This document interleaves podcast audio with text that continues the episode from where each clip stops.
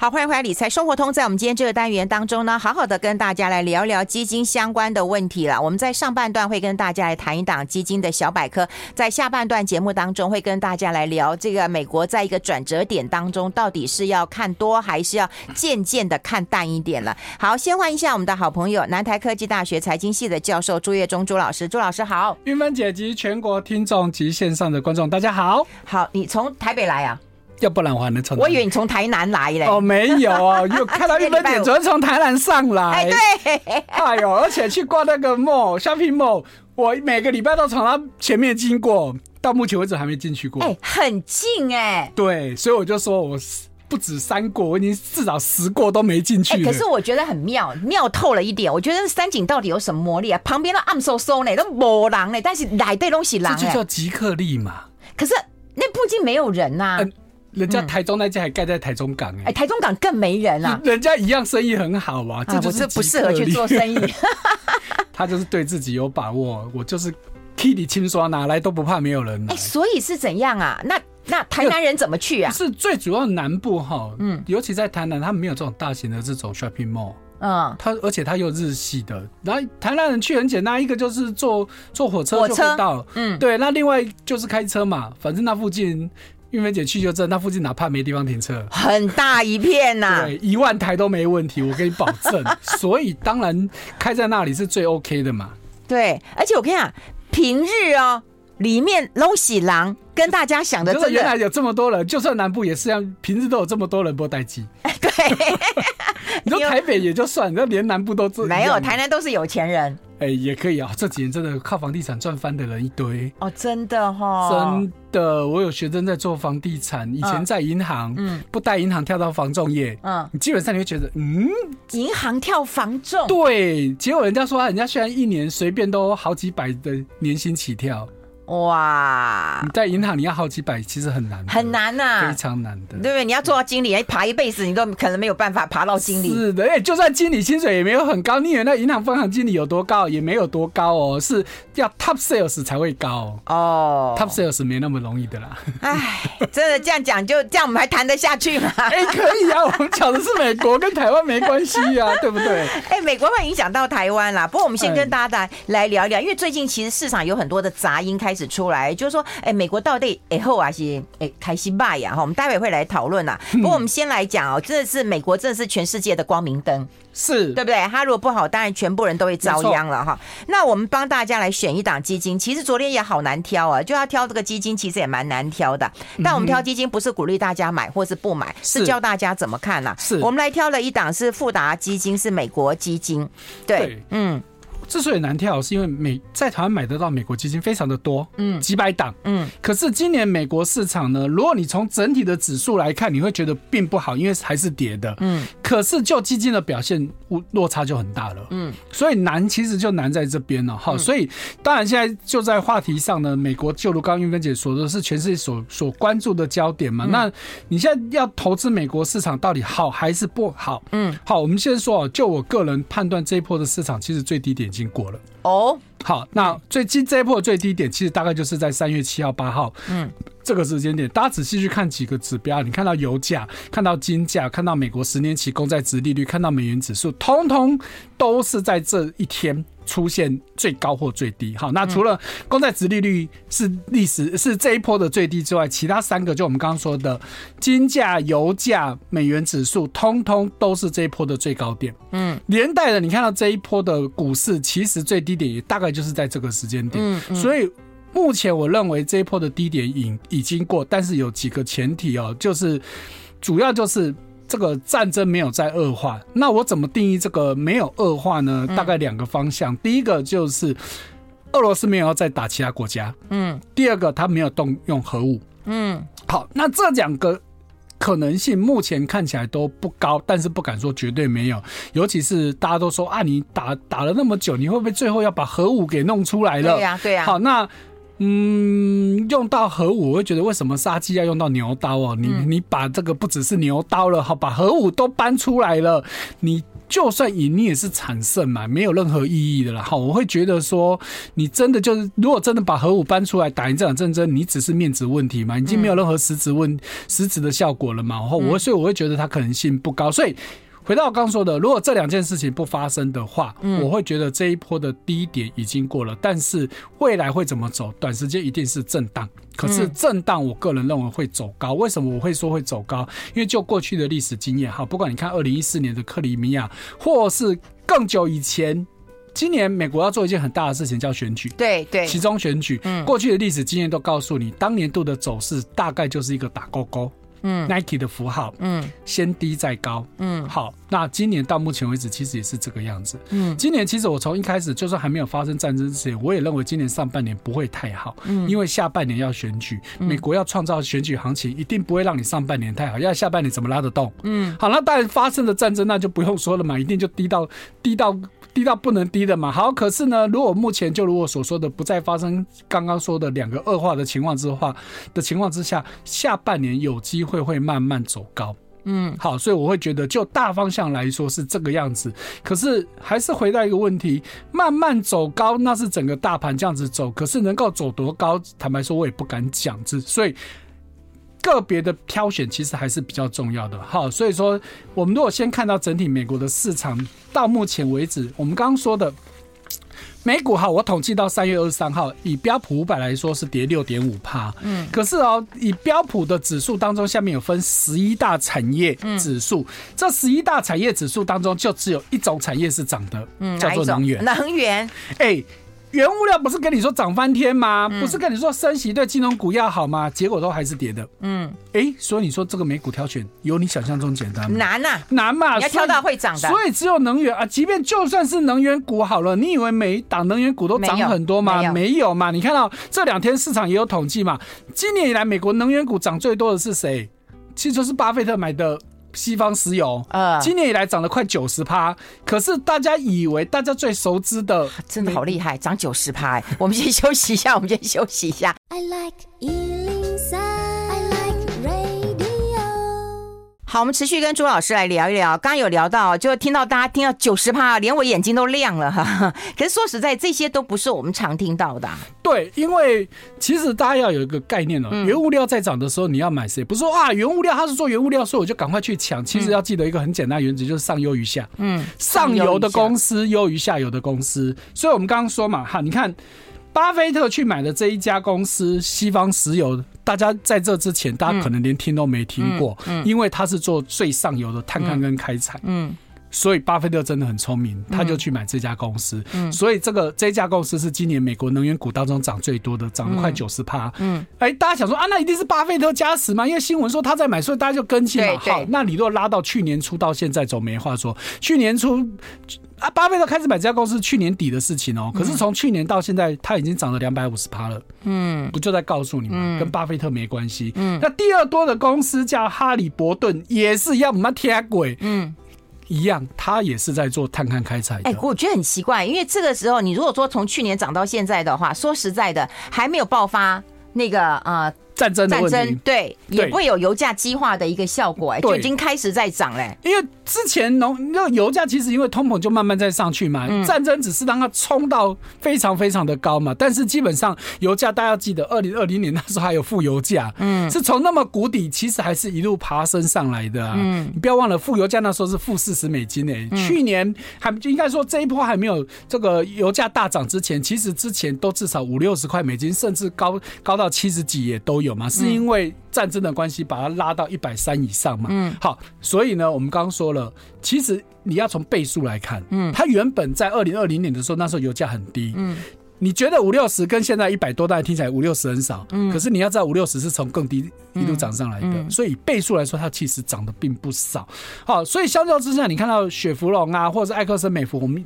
最熟知的这种世界级数一数二大的公司，反而今年虽然一样有涨，但是涨幅真的差很多。哈，两家公司一个涨三十几趴，一个涨二十几趴，你就知道差就追嘛。好，所以所有的道理都在这里啊。哈，我们刚所以我们刚先说到，美国这个标普的十一大产业指数当中，其实只有能源是涨的。那其他哎、欸，我们说啊，这波原物料都涨很多嘛？金拍谁哈？嗯，美国的。标普原物料指数照样是跌的。嗯，啊，你说啊，升息不是对金融股有有利吗？嗯，金拍谁哈？金融指数也是跌的。嗯嗯。战争影响嘛，不是它基本面不好，而是战争的力量其实把它压下来更多。那就唯独能源，因为大家最关心的，所以呢它涨最多。所以这回到我们这个基金来看，好，所以你看这档基金，以到二十三号的绩效来说，它涨四点三二趴，嗯。不容易耶，我们刚刚说标普到如果算到二十三号是跌六点五趴，对呀，它还不错，相对就是厉害嘛。好，所以你去看它在投资些什么东西，保守哎。好，所以你看到，我们就以产业来说，嗯，第一个它投资健康护理，嗯，好，第二个它投资金融。好，那第三个资讯科技，好，以资讯科技来说，它投资只有十一趴，金融它还投资到十五趴，因为今年资讯科技真的是非常非常的弱。好，那再来就是工业八趴多，能源也是八趴多，好，再来是通讯七趴多，好，再来就是属于消费类，我们就不一个一个去念了。好，所以你看到它基本上，通常你看到美国的相关基金当中，科技股会居多，对，因为这几年都很热嘛，嗯，那。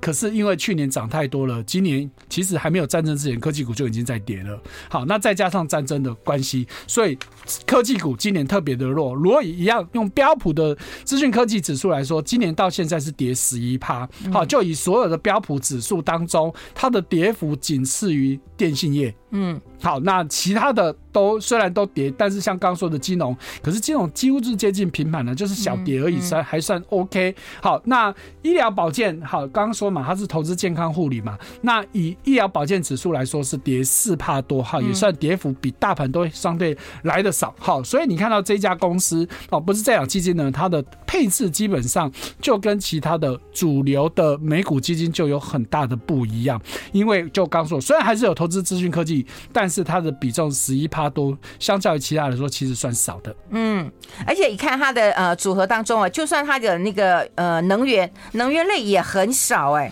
呃，大概加起来大概八趴左右，应该这么说啦，因为整体美国能源产业就占美国市场比重就没有那么高嘛。好，所以你从基金的这个比重来说，八趴多看起来是是不算高，因为毕竟它是一个综合性的基金。嗯，好，那你不能跟那种能源基金去比嘛。嗯，所以以整个美国的产业当中，你看到健康护理啊、金融啊、资讯科技啊、工业啊这些占比，在整个产业占比当中，一定是比能源高很多。好，那因为美国的能源公司。你是能够练出几家？嗯，可是科技公司你不是随便念都一坨拉股嘛？好，就算那种健康护理，美国那些大药厂那么多，你也是可以念出一大串。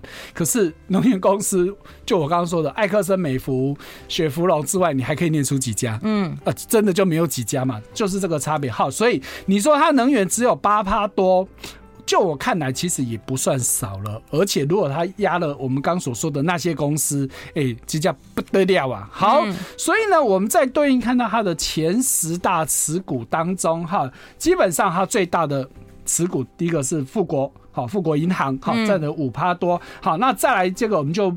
不一个一个念好，就念产业好，基本上就是大概就是金融跟健康护理其实是最多的。他有买到能源的，已经是排第六的。好，那这家公司排谁？我马是没听过。好，好，占了大概三趴左右。好，那接下来好第七名的也是能源公司。好，还是我没听过的。好，其实他们基本上就是什么？我们刚刚说的，就是比较偏探勘开采那一那一类的公司，它就是避开的那种可能加油站那些大家可能都耳熟能详的那些公司，其实这在方向上其实就是一个。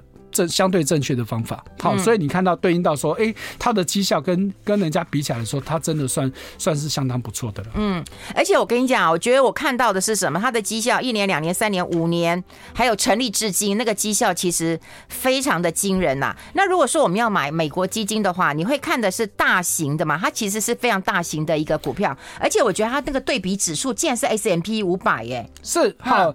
确实啊，因为美国最重要的指数其实就是 S M P 五百了哈。就坦白说，在投资界没有人在看道琼的了哈。道琼真的是仅供参考，S M P 五百才是真正有参考价值的嘛哈。因为光成分股来看就知道嘛，S M P 五百是五百家，道琼是几家？才三十家，而且道琼基本上以纳斯达克为主，哦，抱歉，以纽约交易所为主，但是 S&P 五百就是这个两大交易所，就是纳斯达克跟跟 S M 跟纽约交易所两。两个交易所，反正就是一共五百家，就是层面上更广嘛。可是你不要忘了，全美国有多少上市公司？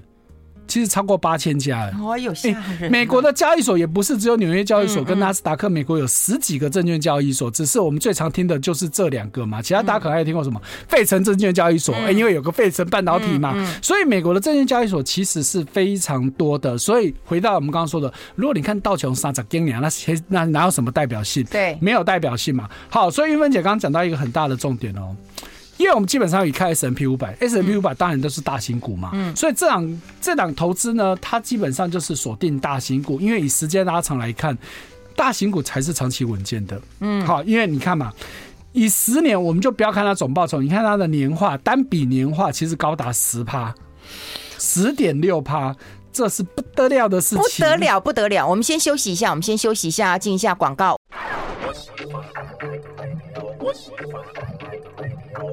好，这里是 Ally Radio 中广流行网，欢迎再回到理财生活通第二个小时的节目现场。我们现场的特别来宾呢，是我们南台科技大学财经系的教授朱岳忠朱老师了。我们跟大家来分享一档基金小百科，教大家怎么来挑啊、呃、这个美国的基金啊。因为我们刚刚讲过了，其实啊、呃，它跟类股的一个比较，还有跟指标指数的呃一个比较，其实是蛮重要的。我们最后再帮大家来做一个呃整理了哈。是，也就是说，你刚刚提到对比的指数，这个很重要。对。另外呢，我们要看它跟同类型的来比。比一下吧，是对。那同类型，说实在，有时候你说以前你记得你跟我们讲过说，哦，你看短啊，你要做的很短，你就看短，没错。你做长你就看长，是的。那这档基金看起来是比较适合做短了，没错哈。因为这档基金呢，我们刚刚是不是提到说，以十年来看，你说平均十趴都好像不错，不错。可是如果你看到这过去这五年，它其实每一年的表现都比指数来的差，嗯，那不就在告诉你吗？它其实就时间拉长来看，其实绩效并不算好哦，所以。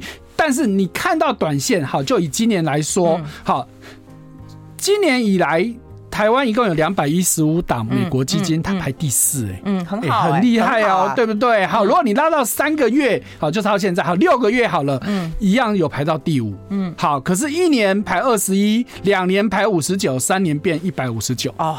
有没有发现？嗯，三年的话，它已经落到后段班去了。是是是，所以这就是一个很大的问题。所以你美股基金难就难在这边哦。好，你可能发现这档基金可能短期绩效很好，因为就正好压对嘛。尤其我们刚一开始跟大家讲了一大串美国今年以来的各个产业的表现。嗯，你如果正好有压到这些产业，可能绩效就很好嘛。就像我们刚我们刚刚只跟你说谁涨谁跌，我们还没跟你讲数字哦。嗯，我们刚刚说。标普今年到二十三号跌六点五趴，可是能源股是涨三十八点九趴。嗯，这天差地远嘛，不是一个涨一个跌的问题，而且是涨涨这么多。那刚说跌，你看到科技股跌十几趴，电信股也跌十几趴，那非非必需消费品也跌了十几趴。那你看到这个差距这么大，嗯，因为美国毕竟是个非常大的市场，对对对。美国我们常听的就是纳斯达克跟纽约交易所，可是美国交易所其实有十几个，嗯，美国的上市公司加起来大概有八千家以上，嗯，你纽约交易所加纳斯达克两个加起来其实才六千家而已，嗯，所以你要去投资整个美国市场，其实真的是非常非常困难，市场太大了，所以呢，就变成对考验基金经理人嘛，喝问的得西青，拍问的得英英，短线压对宝，所以你看到像这。哎，短线绩效真的是下下叫，嗯，可是时间拉长来看，好像就不怎么样了，嗯，听数字很好，可是对比到指标指数 S&P 五百就不怎么样了。所以呢，其实呢，如果你今天要投资美股的话，如果是要长期投资的话，这时候我会觉得，哎，买 S&P 五百 ETF 相对简单，嗯。没有什么挑选的问题嘛，就是 S&P 五百，嗯，好，像就是你台湾的 ETF 真的是越来越难挑了啦，一大堆标的名称很多都搞都搞不清楚，而且更重要的是，台湾的 ETF 普遍绩效都不好，嗯，但是美国不能说这个 ETF 好或不好，而是你挑美国的 ETF 相对就简单，你就是一个 S&P 五百，因为它涵盖高达五百档股票了嘛，所以美国的这些大型标的基本上都进去了，那你就不用担心说啊，我买。个别基金会不会挑到好的或不好的？那当然，如果你今天只是短线，因为我们刚刚说你要投资 S&P 五百，你是的呃 S&P 五百的 ETF，你是站在长线投资，嗯，那就很简单。但是短线的话，你还是要回归到你要买这种主动式基金，它在短线的话，它就很强嘛。我们刚刚说的，你看到以今年标普五百跌六趴多，但是它涨四趴多，一来一往差十趴以上了，嗯，所以如回到。没有什么一定好或不好，而是先问问自己，你要投资短还是长？嗯。这个很重要哈，而且你自己的策略到底是怎么样？我们当然是要长期投资，可是不是你死抱了一个，然后一直放下去啊？要有策略，这个很重要了。好，我们帮大家来呃分享完这档基金之后，我们要回到美国的几个问题了。刚刚在朱老师一开始的时候有提到油价的一个问题，还有巴菲特啊去买了这个上游的石油公司是大赚的。可是大家都知道一个关键点，就油价如果涨到了一百、一百二、一百三的话，那美股就会开始跌了。那这个关联性还会存在吗？呃，当然了，如果你今天油价真的又在飙上去的话，那你绝对股票就是下来嘛。嗯。可是问题就是油价到底还会不会上去？嗯。这没有人敢打包票了。好，就如我刚前面一开场的时候有说，我会觉得这一波的高点基本上是以。已经过了。那油价包含油价高点，其实原则上我也会认为已经过了。嗯，好，那以这一波，如果你看布兰特油价的话，它的最高点这一波是来到一百三十九块。嗯，那如果是纽约油价的话，大概是一百三十块钱。嗯，好，但是你看哦。我们刚刚说了，在三月八号油价创新高之后呢，以布兰特油价来说，它曾经又跌到剩九十几块。嗯，那这两天又在一百二上下。对，哎、欸，可是有没有过前高？还是没有嘛。嗯，好，那我当然不敢百分之百肯定说一定不会过前高了，因为天有不测风云嘛。这战争的问题没有人敢保证，但是我会觉得战争要再严重恶化的可能性并不大。嗯，不过呢，现在是这个。国际的这些投行哈，对油价的预估开始出现非常两极化。嗯，好，我们就以瑞银来说好了，瑞士银行他觉得今年的油价还是有可能会飙高。嗯，但是他也说哦，他们也绝对不会再创新高哦。嗯，他也觉得以纽约油价来说，大概。顶多再回到一百二十几，嗯，他认为到年底大概就是一百出头，嗯，这是瑞士银行的看法。可是如果彭博的看法，那就完全相反了。彭博觉得油价会很惨，到年底只剩五十。哈，呃，他的理由是什么呢？到五十，这理由也太……对，那一个当然就是之前。之前因为反应过头了，油价涨太高了。因为你如果把这些因素都去掉的话，你回到去年的情况来说，去年油价不就是在五六十的时候？那当当然他会觉得说，因为疫情的关系，因因为经这个战争的关系，经济会变坏，用油需求会减少，所以彭博他们觉得油价会下来。好，但是现在有一个新的变数，就是在。这个美国的能源期货市场，其实看通看空的人居多。嗯，看空的口的呃不叫口数，看空的总总桶数高达十亿桶。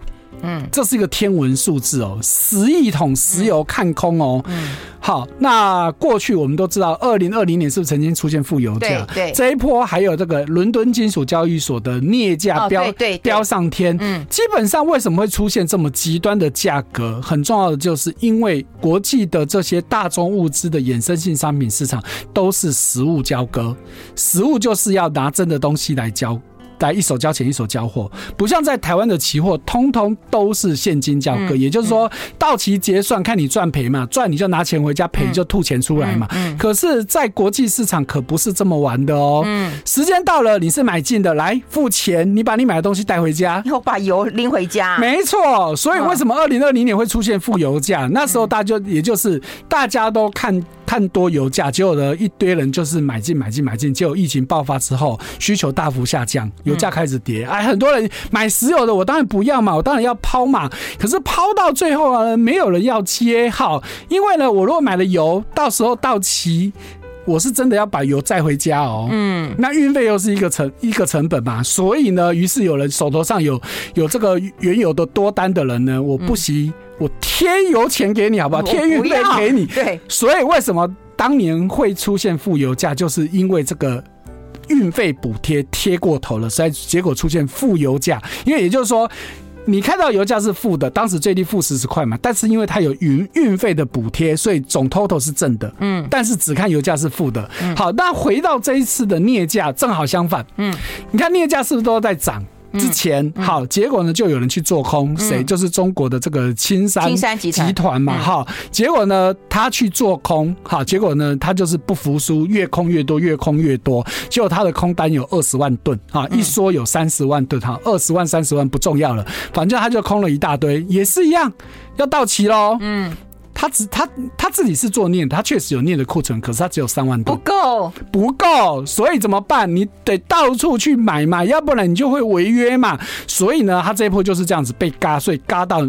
为什么镍价后来会在一天之内飙涨一倍以上？嗯，都是因为实物交割。好，所以回到我们刚刚说的，现在油价市场就出现一个这么大的变数。现在我们刚刚说都是做空高达十亿口十亿桶，吓人哎、欸！如果真的空，那就没有问没有问题。如果因为刚说的战争又突然恶化，油价是不是就上去了？嗯，那你做空等式就被嘎了，要嘎。十亿桶，你看会被嘎到哪里去？真的会被嘎到外太空去？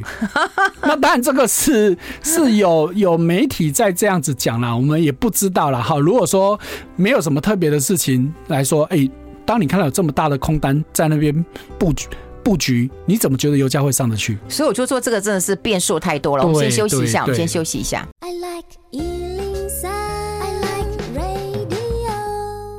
好，我们持续要跟朱老师来聊一聊。当然，未来呃油价会怎么样走势，我们不知道啊。好，那当然就要边走边看了啊，因为战争的因素了，还有你刚刚讲这个市场资金轧空的因素啊。我们现在来聊另外一个因素啊，就是升息这件事情。至少升息是确定的，它本来是升息了，后来到生生不息了。生生不息不息之后，其实会有一个呃状况啊，就第一个，但美国通膨很严重嘛，第二个升息一定会增加企业的一个一个一个成本嘛。对对啊，第三个，哎，美国的国债这么重。重哎，那那还不用利息的负担呐？他会不会倒啊？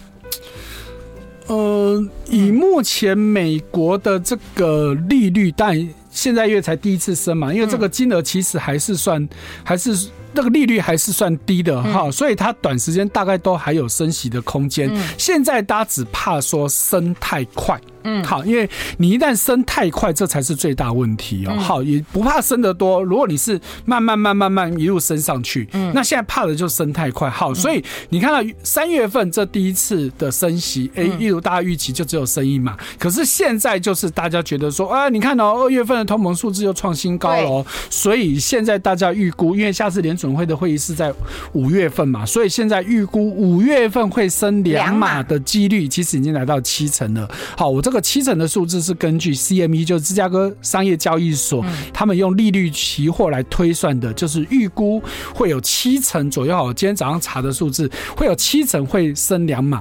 不过我必须说，这个数字其实变得很快，因为它是利率期货价格反推。那问题这个市场一直在交易的话，这个数字随时会变。嗯，就像我们刚前面提到的。三月份最后是升一码，可是在这之前，其实也有一段时间非常高的比例跟你说铁升两码。嗯，可是就在最后的这一段时间，哎，因为市场有发生的变化，所以最后还是只升一码。好，那所以呢，你说现在去看说五月份会升一码还是两码？太早了啦，还一个多月的事情，市场还会怎么变？没有人知道。我会觉得说，如果如果如果哈，我们都不希望了。如果假设战争还拖到那时候，嗯，那五月份升两码的可能性就是零，嗯，因为三月份本来也是说要升两码的嘛，嗯，难道三月份升的时候他不知道通膨很严重吗？嗯，一定知道嘛。那为什么最后只升一码？当然就是战争变数嘛。嗯，那所以同样的道理，如果战争到时候还在持续打。那这时候五月份就不可能再升两码，嗯，所以我会觉得说，那今年到年底到底会升多少？好，那我也去查了，一样是这个 CME 芝加哥商业交易所的资料。好，我们现在现现在还没有升以前，美国的利率是零到零点二五嘛。好，那以目前来说，认为到年底最高几率的是会来到两百诶二点五趴。嗯，这什么意思？从原本的零点二五变成二点五趴，也就是换算起来就等于升九次。嗯，好，是目前最高的几率，大概有四十三趴的人认为到年底，今年全年一共会升九次，认为升八次的是二十三趴，认为升十次的也有二十五趴多哦。好，所以认为升九次是最多的。嗯，好，那这个都是目前站在现在时间点去看。嗯，好，那所以说我会觉得说这种事情真的是且战且走了哈，我们就先不要猜说未来还会升多少，我们就以三月份这次升息来说，升息当天，韵芬姐还记得美股涨还是跌？美股那一天啊，先跌啊，开盘跌，可是很快，呃、不是开盘，对啊，就是刚宣布，因为它是台湾时间凌晨两点，就是美国时间下午两点宣布的嘛。刚宣布的时候是先跌，但是要不了一两分钟就弹回去了。嗯，中场是收收红的。嗯，好，而且最后不只是收红，我还记得纳斯达克跟费半是大涨，一个涨三趴多，一个涨五趴多。嗯，所以不就在告诉大家，其实你事先去猜测都没有用啊。如果最后出来的结果是如大家所预期的话，基本上市场上就不会有坏消息。同样道理，好，就算真的五月份要升两码。大家都预期要升两码，最后就是升两码，那就不待机。嗯，怕的是比两码更多。哦，如果你只升一码，基本上也不会是坏事。好，那这个升息这件事情，当然大家看就是鲍尔的一个决策啦，哈、嗯，还有刚刚讲就是说，哎，这些呃官员他们的一个呃未来表态的一个点状图来决定了哈。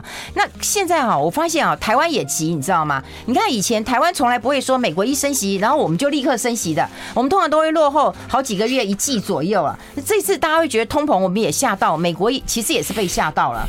呃，确实这一波的通膨出乎意外的高哈，我们就先不去讨论说为什么会出乎意外的高了哈，就回到台湾自己的情况哈。嗯，台湾这次突然宣布升息，真的也是出乎大家意外。两个意外，第一个时间比预期来的早，大家以为都是六月；第二个是本来以为升也会升半码而已，结果居然升一码。嗯，好，那央行给给大家的理由有三个，第一个告诉你说，哇，台湾的通膨很严重。好，那第二个。第二个跟你说啊，台湾其实经济不错，我们有有本钱升息。啊，第三个是说啊，因为人家也都在升了，我们当然要跟着升嘛。嗯嗯，听起来是很合理的。好，那可是你对应到好，我们就以实际通膨数字来说，要想说台湾通膨很严重。好，我们我给大家讲实际的数字，我们三月份数字当然还没出来，二月份台湾的 CPI 消费者物价指数是二点三六。嗯。韩国是三点六，新加坡是四点三，香港是一点六。好，我们就以亚洲四小龙来比就好了。我们就只有比香港来的低，其他的都比我们来的高。可是以目前的目前的市场利率来说，嗯，台湾居然是最高的。嗯，那请问嘛，嗯，你说我们通膨严重啊？那我们台通膨严重是因为你看，你油价也可以动涨啊。欸、我的意思是说，人家的通膨比我们更严重，人家的利率都还比我们低，你为什么要急着升？对了，我们在打房，打房，打房，一定是个原因。我们再给大家讲。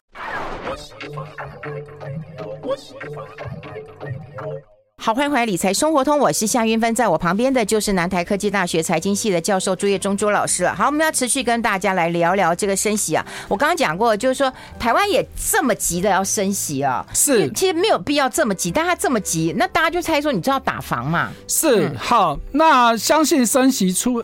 升息出来的时候，大家第一个反应，除了我们刚刚前面说的理由之外，大家都觉得你是不是在打房？可是，哎，就在同一天，大家本来以为说央行会有第五波的这个房市管制政策，结果却没有，也没有，只有取而代之是用打用升息。好，大家写说啊，升息一样是在打房嘛？因为大家的想法就是说，哎，一旦升息了，所以我房贷利率。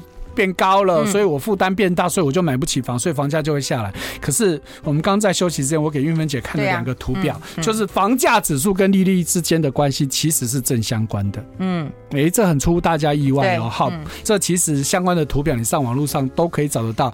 简单来说，就是越升息，其实房价是越涨的。嗯，因为杨金龙总裁早在去年十一月到立法院备询的时候，他其实那时候就说了，其实升息有可能带动房价。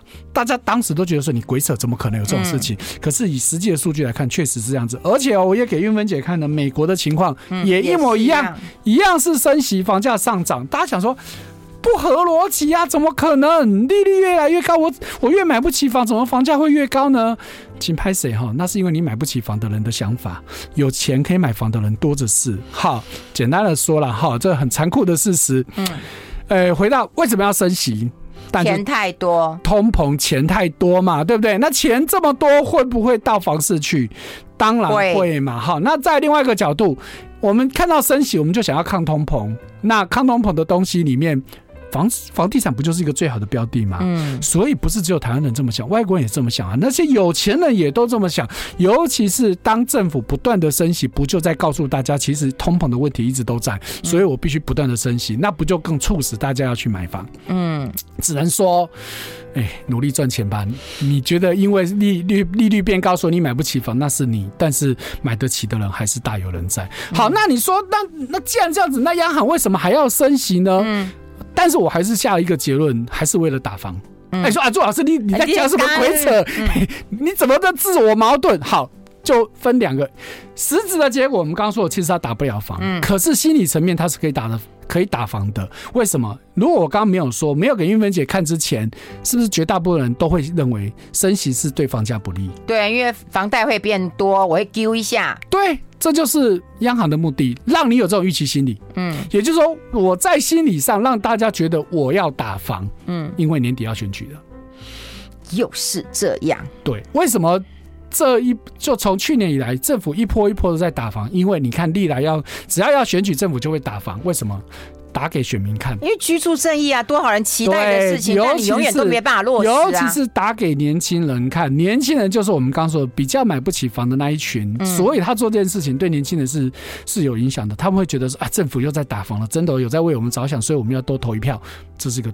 假象，唉，再来就是那为什么急着现在升？好，因为政府政府也知道，央行也知道，你升息对市场还是会有影响，像股市嘛，对不对？嗯嗯、你看到是不是我们宣布升息的隔天，嗯、台股就下来了嘛？嗯，嘿，所以晚打不如早打。嗯，你太晚太晚，你太接近选举的时候，你才宣布升息，那到时候如果影响到股市，那不就央行又是罪人一个？嗯，所以呢，我就早早点升吧。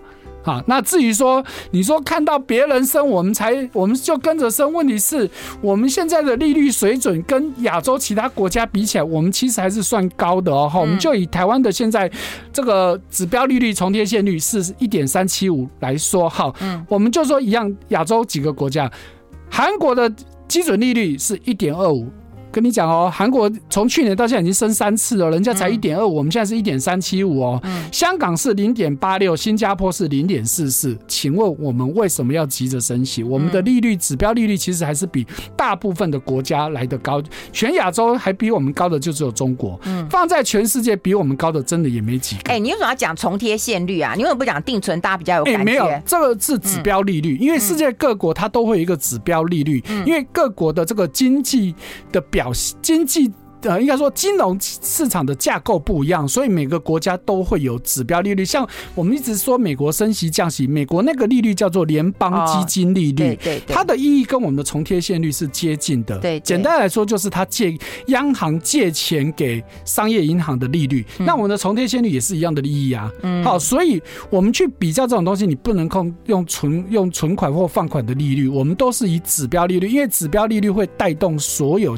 所有其他的利率。嗯，好，那所以世界各国都有他们最关心的一个利率，所以我们都是用指标利率来看。哦，好，那如果说升息，不管是美国或台湾的哈，第一个当然企业会因为说升息，我的资金成本就变高了，是的，这对企业是有打击的。对，第二个对美国的国债，美国的国债中都爆表了，然后我利息又增加了，那不是也是很惨的事情吗？难道美国就不考虑吗？呃。如果你今天只欠银行一百万，嗯，你会很紧张，嗯。如果你今天欠一百亿，不紧张，是银行紧张，你紧张，银行紧张，那就是这个。他怕我死啊？对啊，那美国也是一样嘛。美国现在联邦政府、地方或或者是民间就不说了，光联邦政府负债三十兆美金，你说谁紧张？嗯，美国为什么会紧张？嗯，是你怕我倒，不是我，不是我要怕，我有什么好怕？我一点都不怕啊。那你说好，没有错，确实我发债发这么多，我要付很高的利息。反正他就是发新债还旧债嘛，嗯，我永远不用还钱啊，嗯，这不是很快乐吗？嗯，所以他唯一担心的是美元不值钱了，嗯，所以你看哦，最近是不是几个大新闻？俄罗斯开始要用卢布交易原物料了，是不是规定？不友善国家要用卢布买我的天然气跟石油。对，好，那当然台湾也是其中之一啊。我们也是不友善国家。对，那中国的部分其实早月都用人民币计价了，也就是越来越多国家开始要去美元化，甚至连中东沙乌地阿拉伯很多国，他们的这些产油国开始跟特定国家的交易也都不再用美元了。其实这是美国唯一担心的事情，就是美元不再受到重视。嗯，一旦美元不受到重视，那回到刚刚的问题，美国长时间以债养债，当大家不再爱美元的时候，它发债就会出困出问题，嗯、那时候美国就完蛋了。嗯，这是美国唯一担心的事情。嗯，好，但是这件事情要发生没有那么快，也没那么简单了、哈，美国当然不可能让你这件事情得逞啊。哈，那问题是，当越来越多人这么想，你看到为什么这一波对俄罗斯的制裁到现在？都很有限，不敢说没有效果，但是效果比预期低很多。最主要，人家用八年的时间来准备这件事情了，人家早就知道你会这样子对付我。你看，说踢出 Sweet 这件事情，我从一开始我就说根本就没效嘛。啊，媒体还用什么核弹级的金融战？核弹级哦，真的是。先休息一下，我们把它讲完。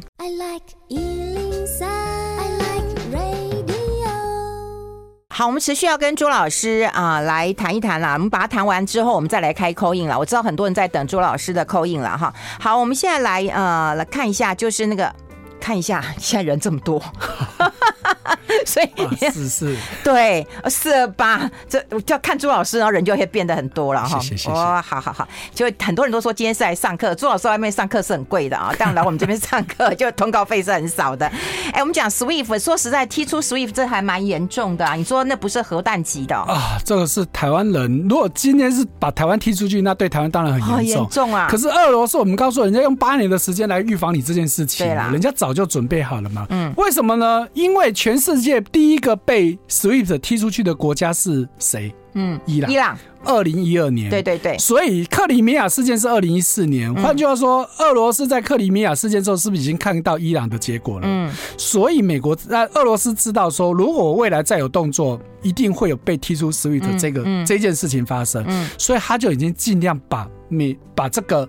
SWIFT 的交易，SWIFT 主要就是美国在主导用美元交易的部分，所以他尽可能就把这个占比降低了。所以他自己做了一个卢布的交易系统，另外他还有一个美中国另外有一个 CIPS 的人民币交易系统。嗯，尤其是人民币交易系统这几年成长的非常非常的快。不要忘了，香港还有一个交易系统。嗯，所以也就是说，他有这么多的备案，我一旦 SWIFT 不能用，我还有这么多备案在用，那我怎么会有一？多大的影响？当然，影响一定是有。嗯，重点是我刚刚说的，没有你预期来的大，因为它早就一大堆的备案了嘛。再你说它的外汇存底，它整个外汇存底里面美元的占比其实只有十几趴而已。嗯，好，要不是说啊，这个很多国家把它的这个干整个就冻结，我让你不能动，可是实际上只冻结了它一半。不要忘了，它外汇存底是六千多亿哦，冻结一半表示它有三千多亿美金可以用哦。嗯，三千多亿是一个很可怕的数字哦。另外，它还有。大概价值两千亿的黄金，嗯，这也都是他可以动，尤其是这两天新闻也都在提提到的，美国现在这两天不是说要要去限制他的黄金交易，不准他做黄金交易，很金拍谁哈？嗯，媒体一面倒的说根本没有用，因为黄金交易很多可以 under table，你无从查起，追踪不到。简单的说，黄金交易基本上可以类似比特币的交易方法，你根本就追踪不到。好，所以呢，总瓜来说，就在告诉你，俄罗为什么美国会有一波、两波、三波、四波，到这几天拜登到欧洲去了，已经要进行第五波的制裁了。如果真的有效，还会到第五波吗？不会，对嘛？不就在告诉你一开始的第一丢几丢的丢啊？第二嘛，前面就是根本就是没有用，所以我才要不断的加嘛。因为我从头到尾我都说，唯一有用的一件事情叫做全面禁运，禁止出口。问题是不敢嘛？这才是真正核弹级啊！嗯问题这个核弹下去就是欧洲不肯啊，连美国自己都不肯，不要说欧洲了。你真的这样子核弹级的，就是全面禁运。可是你看哦，哎。当年对伊朗，伊朗就是被全面禁运啊！你为什么不敢这样子对俄罗斯？因为这个绝对是两败俱伤嘛！你一旦禁运伊朗，你说它有什么东西？有就是石油而已嘛。嗯。但问题，伊朗的石油说多不多，说少不少，影响有限。可是俄罗斯不是只有石油，俄罗斯有一拖拉股的原物料，从能源到矿产到农产品，一大堆你想都想不到的一堆东西。所以为什么不敢去对俄罗斯全面制裁？当然是这就是。影响太大，那更不要说欧洲这么依赖俄罗斯，所以美国宣，就算他假设他真的说要全面禁运，欧洲我相信一半以上的国家都不会同意的，尤其是最大国的德国。嗯，好，就我们刚刚说的 SWIFT 这一次，其实从头到尾有一个非常严重的漏洞，就是俄罗斯最大的银行 Sberbank 从头到尾都没有在 SWIFT 剔除名单。对，哎。Sberbank 我们中文翻成俄罗斯的联邦储储备银行，它是全俄罗斯最大，而且市占率高达五成，最大的一家没有剔除，那不就在告诉你，俄罗斯的资金往来基本上没有太大的影响嘛？所以俄罗斯当然老心在在嘛。所以这就是台湾的媒体有时候就是一面倒的，就是以美国的角度来报这些事情，可是事实上真的就不是这样子哦。哎、欸，所以后来你知道吗？那个到底那个俄罗斯到底有没有付出那个国债啊？因为他利息很高，有啊有啊，然后全世界要他说你要那个那个美元，他就说我有卢布啊。好，然后人家说不接受嘛。好，讲到这件事情、嗯、太好了，我们再来讲美国这一次，我真的很不客气讲，美国从头到尾都在打假球。嗯，你看这一次我们刚说一大堆制裁，好，是不是大家说啊，俄罗斯你可能会违约？结果就在违约前夕，美国财政部听出来哦，是财政部说的哦。哎，我之前对你的冻结，对你的这些资产的这禁止交易呢，不包含还债。也就是说呢，你如果要拿钱出来还债，那是可以的。